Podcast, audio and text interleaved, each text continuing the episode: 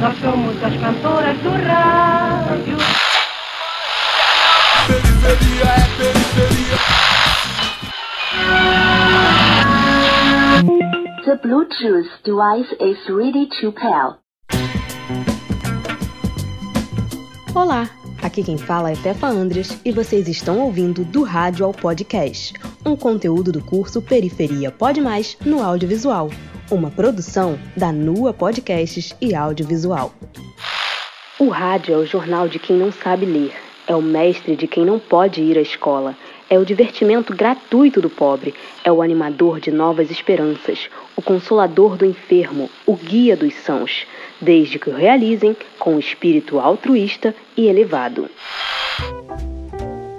Essa é uma frase de Edgar Roquette Pinto. Vocês já devem ter escutado esse nome por aí, mas alguns de vocês não devem entender muito bem o porquê dele ser tão famoso. Mas hoje vocês vão descobrir, porque eu vou contar para vocês uma breve história do surgimento do rádio no Brasil e de como chegamos a essa mídia sonora que tantos falam hoje em dia, que é o podcast. Um dos fatos mais importantes aqui é como surgiu o rádio. Bom, existem duas pessoas que receberam o mérito de terem inventado a radiodifusão. Foram eles o italiano Guglielmo Marconi e o padre brasileiro Roberto Landel de Moura. O primeiro recebeu o mérito maior no mundo inteiro porque realizou uma transmissão de sinais telegráficos e sem fio em código Morse, ou seja, foi uma transmissão de radiotelegrafia. E só depois de muito tempo transmitiu de fato uma voz humana, e isso aconteceu por volta de 1896. Já o padre Landel de Moura foi pioneiro na transmissão à distância e sem fios de uma voz humana por meio de ondas eletromagnéticas. Isso aconteceu lá entre os anos de 1892 e 1893. A transmissão da voz humana realizada em São Paulo criou um alvoroço tão grande que o padre passou a ser chamado por muitos de bruxo, louco e até de espírita ou candomblessista. Como se ser praticante dessas religiões fosse uma ofensa. Mas fato é que para muitos foi inaceitável tal feito. Afinal, transmitir vozes através de ondas invisíveis só poderia ser coisa de outro mundo mesmo. Enfim, a conclusão que se chega nessa história de quem inventou o rádio é de que foram os dois e ao mesmo tempo nenhum. Afinal, os dois receberam a patente por terem criado aparelhos que realizassem a transmissão, mas o rádio, como ficou conhecido, só passou a ganhar destaque com a explosão da Primeira Guerra Mundial, em que o radiojornalismo e as notícias sobre a guerra eram as atrações centrais. Afinal, essas rádios eram controladas pelo governo. No Brasil, a primeira transmissão oficial de rádio aconteceu no dia 7 de setembro de 1922, quando se comemorava o centenário da Proclamação da Independência. E vejam só que curioso, a estação que prepararam para essa transmissão foi instalada no Morro do Corcovado, antes mesmo de ter o famoso Cristo Redentor. Isso aqui na cidade do Rio de Janeiro, que na época era a capital do país. Primeiro tivemos o discurso do presidente Epitácio Pessoa e logo depois se ouviu a ópera O Guarani, que curiosamente, mas não por acaso, ainda é utilizada na abertura do mais famoso programa de rádio, A Voz do Brasil. Boa noite. Em Brasília, 19 horas.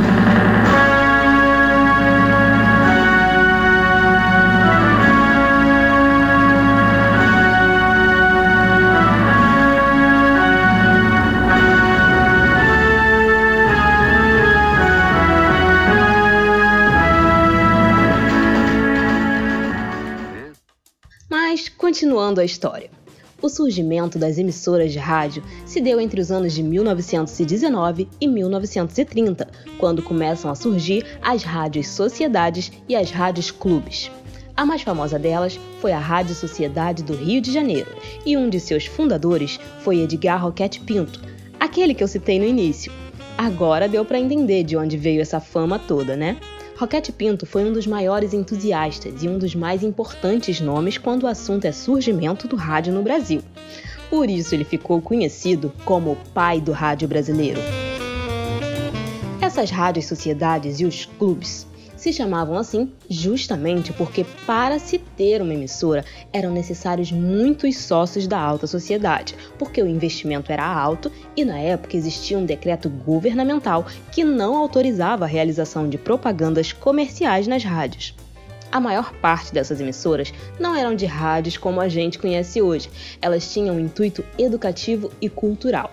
Ou seja, elas visavam a alfabetização da população, o acesso a manifestações culturais como óperas, radioteatros e ainda contavam com aulas lecionadas por professores mesmo, de história, geografia, química, literatura e idiomas. Enfim, todas as disciplinas. Mas em muitas delas continham também o jornalismo e o entretenimento. Porém, sempre buscando a formação cultural da população brasileira e visando atingir as classes mais baixas. Mas isso se tornou um grande problema. Afinal, pessoas de baixa renda não tinham como comprar os receptores de rádio. Então, só quem ouvia a rádio naquela época eram as pessoas de classes mais altas. A partir de 1930, quando Getúlio Vargas assumiu o poder, o rádio começou a crescer e se popularizar. Um dos motivos para isso ter acontecido foi a liberação do governo para que fossem veiculados comerciais e propagandas pelas emissoras. Em troca, o presidente tinha o direito de transmitir seus feitos e pronunciamentos em todas as emissoras. Assim surgiu o programa A Hora do Brasil, que mais tarde se tornaria A Voz do Brasil. Outro motivo para a popularização do rádio foi que a empresa Philips, antes dona de uma emissora, passou a se dedicar na fabricação e venda de aparelhos receptores para radiodifusão no Brasil, assim como outras fabricantes. Antes disso, os aparelhos receptores eram importados de outros países. Emissoras de rádio foram abertas por todo o Brasil, ao mesmo tempo que os brasileiros iam adquirindo seus aparelhos receptores, Ouvir os programas de rádio se tornou um evento para todas as famílias, e seus membros às vezes faziam isso juntos. Dessa forma, a programação das emissoras de rádio passou a ser pensada para toda a família. Tinham as rádios novela, os programas de calouro, programas de fofoca, jornais e não parou por aí.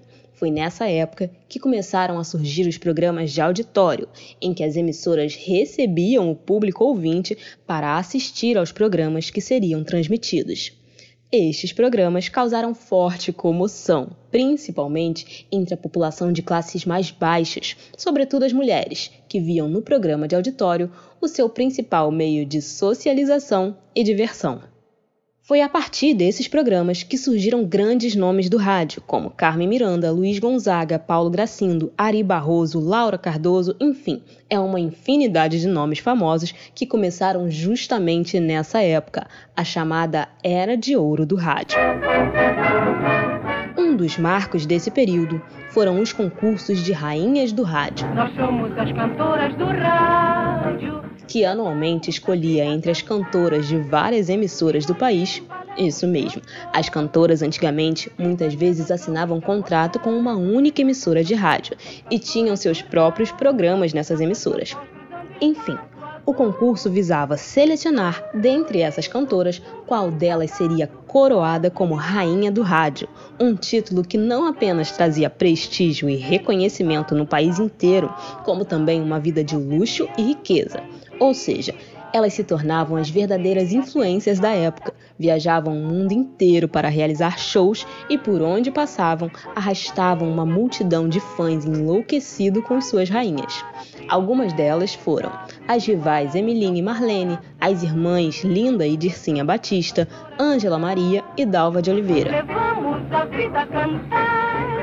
E assim, por mais de 20 anos, o rádio se tornou o principal meio de comunicação do país, transmitindo entretenimento, notícia, músicas, fofocas, teatros, novelas, óperas e realizando diversos concursos que conquistavam toda a população.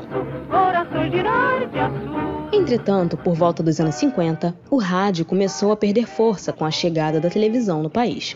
Mas, por ser um aparelho muito caro, durante as décadas de 50 e 60, a TV ficou restrita à elite brasileira, parecido como foi com o rádio no início, enquanto o rádio continua sendo mais usado pela maior parte da população brasileira. Um pouquinho para mim. Esse foi o primeiro momento de declínio do rádio. Mas não quer dizer que ele se extinguiu. Claro que já não existiam mais os famosos programas de auditório e com a implantação da ditadura militar no país, o rádio perdeu sua força devido à forte censura. Muitas emissoras se desmantelaram, entre elas a mais importante do país, a Rádio Nacional. Mas, passados-se os anos, o rádio vinha se modificando de acordo com a demanda, até que nos anos 90 e 2000, com o aumento da venda de carros, os programas de rádio passaram a ser os companheiros de viagem de muitos motoristas pelo país. Além disso, pessoas mais velhas que viveram a era de ouro do rádio continuavam fiéis às programações AM, enquanto os jovens descobriam suas rádios favoritas, que agora eram classificadas de acordo com o segmento musical, a classe e a faixa etária de seu público-alvo.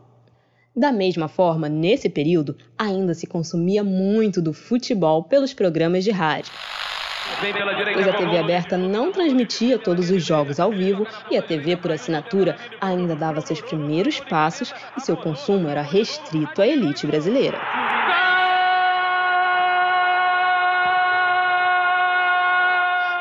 Ainda assim, sempre que as tecnologias iam se modificando, o rádio se adaptava e conseguia se manter de uma forma ou de outra.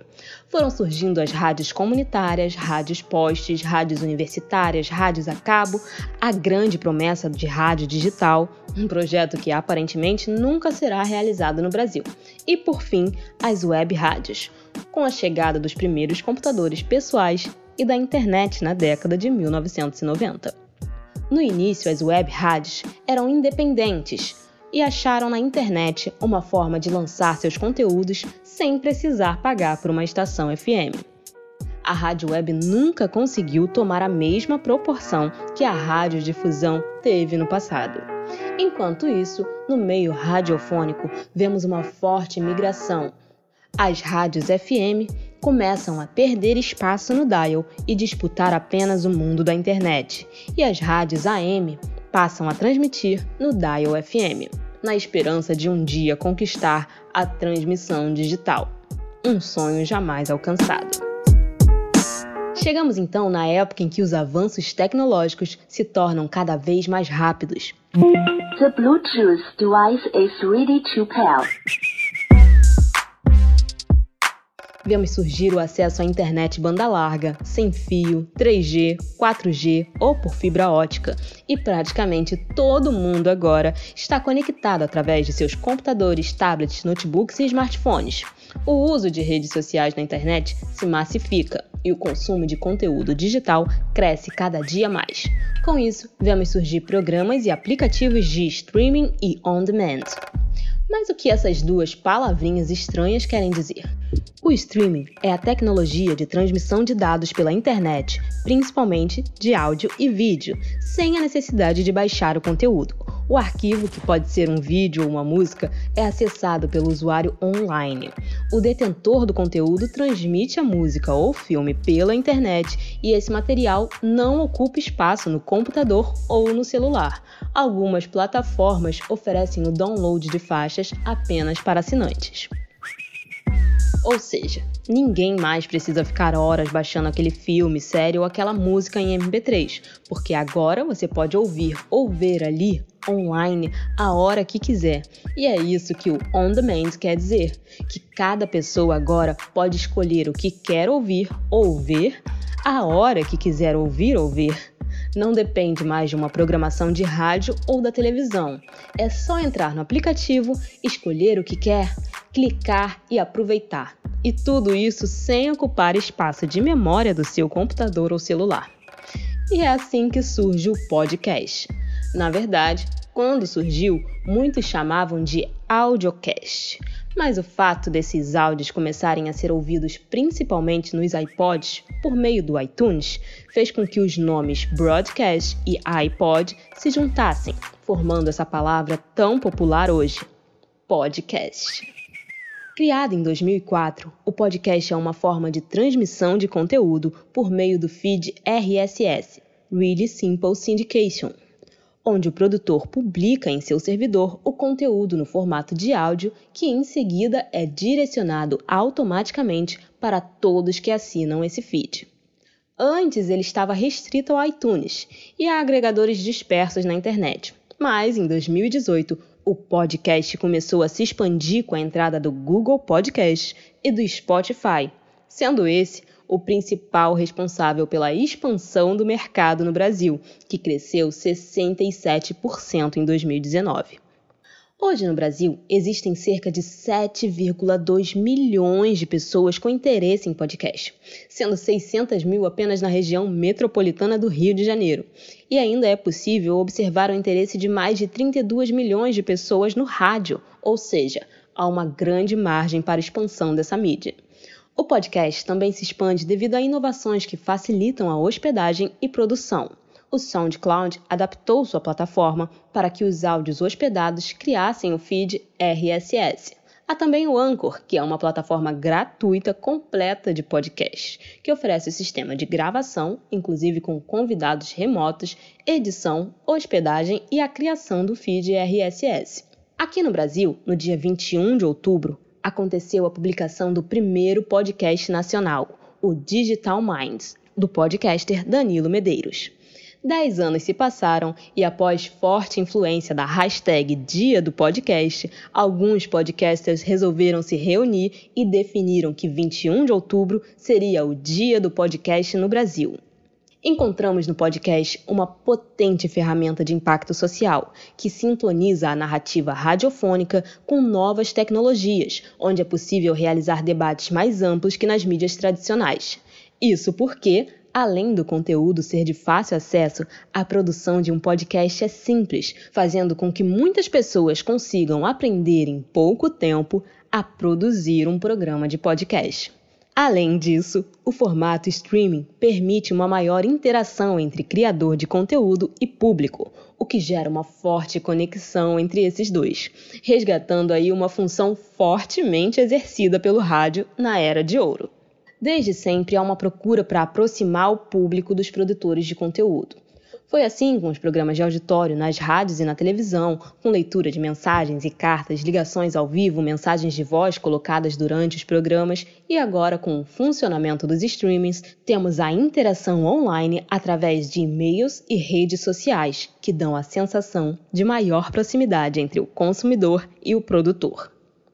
Atualmente, muitas emissoras de grande porte estão investindo na podcastização de seus programas, com isso, a podosfera está sendo cada vez mais dominada por programas que antes estavam presentes nas mídias tradicionais. E o contrário também acontece. As rádios passaram a transmitir programas de podcast em sua programação no dial. Isso faz com que os programas produzidos por pequenas produtoras ou até mesmo por pessoas periféricas percam um pouco de seu espaço mas ao mesmo tempo abre infinitas possibilidades para que essas vozes sejam cada vez mais ouvidas. É por esse motivo que estamos aqui hoje. A NUA quer fazer com que todos aqueles que se interessam pela produção de podcast possam ter acesso a essa mídia e tenham suas vozes potencializadas através da sua própria produção. Bom, então terminamos por aqui. Espero que tenham gostado dessa breve história. E esse foi Do Rádio ao Podcast, um conteúdo do curso Periferia Pode Mais no Audiovisual, produzido pela Nua Podcasts e Audiovisual.